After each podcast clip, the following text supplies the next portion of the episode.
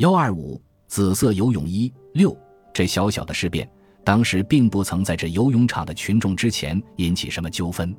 妙小姐虽因失落了这一件相当重要的东西而感到相当着急，但是她尽力阻止余辉把这事情声张出来，因为假使当众查究这件事，那会使全场的群众在不到一分钟的时间中全都知道他的名姓。如果因之而传进那位家庭独裁者的耳内，却是一个不得了的问题。为此，当时他悄悄而来，也悄悄而去。他并没有让这游泳场中的任何一人知道他就是五年前活跃于水波中的妙英小姐。他也没有让任何一人知道他在这个蓝澄澄的水边已遇到了一个相当离奇而又麻烦的事件。一顶小伞抹上夏季斜阳的余晖，遮着他的苗条的身影，踏上了焦灼归途。一路上，他不但拖着灌铅一样沉重的步子，同时他也拖着灌铅一样沉重的心。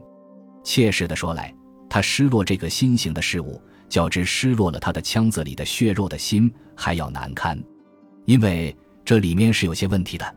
第一，这颗心是他留给他的唯一的纪念，论理。他是万万不能遗失的，而现在他竟把它遗失了，至少这是心坎间的一种遗憾。第二，他的独裁的婆婆三天两天常要查看这个东西，如果查问起来怎么办？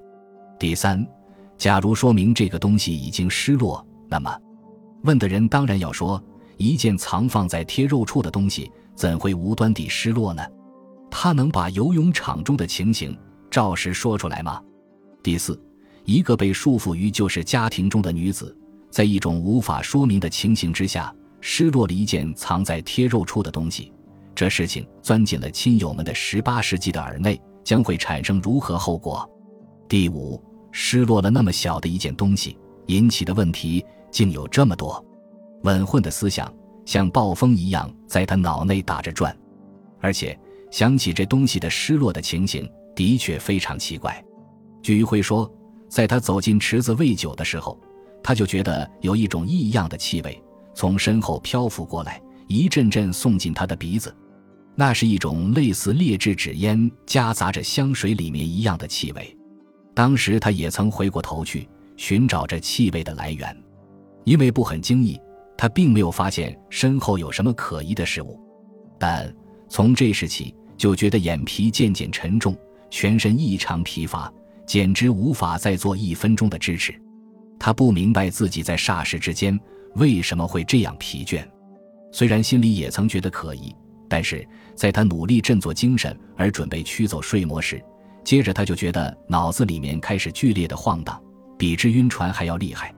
他还清楚记得这个时候，眼看池子里的那片水波像一大片海水在反倒过来，以后。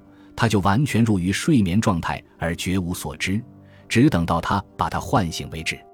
依据余晖这种说法，可见那颗心的失落非但并不偶然，显见这事情的背后还藏有一个暧昧的内幕，一定是有什么人用了有计划的手段劫夺去了那颗心。但是谁要劫夺这颗心呢？虽然这是一种从异国带回来的式样新奇的事物，而实际却并不能值多大的钱。如果劫掠的目的是在于钱，那么在包中的现钞和其他交易换钱的东西，为什么客气的留下？如果劫掠这颗心目的并不在钱，那么其他的目的又何在呢？因为事情太离奇，使他不得不从较深的地方推想下去。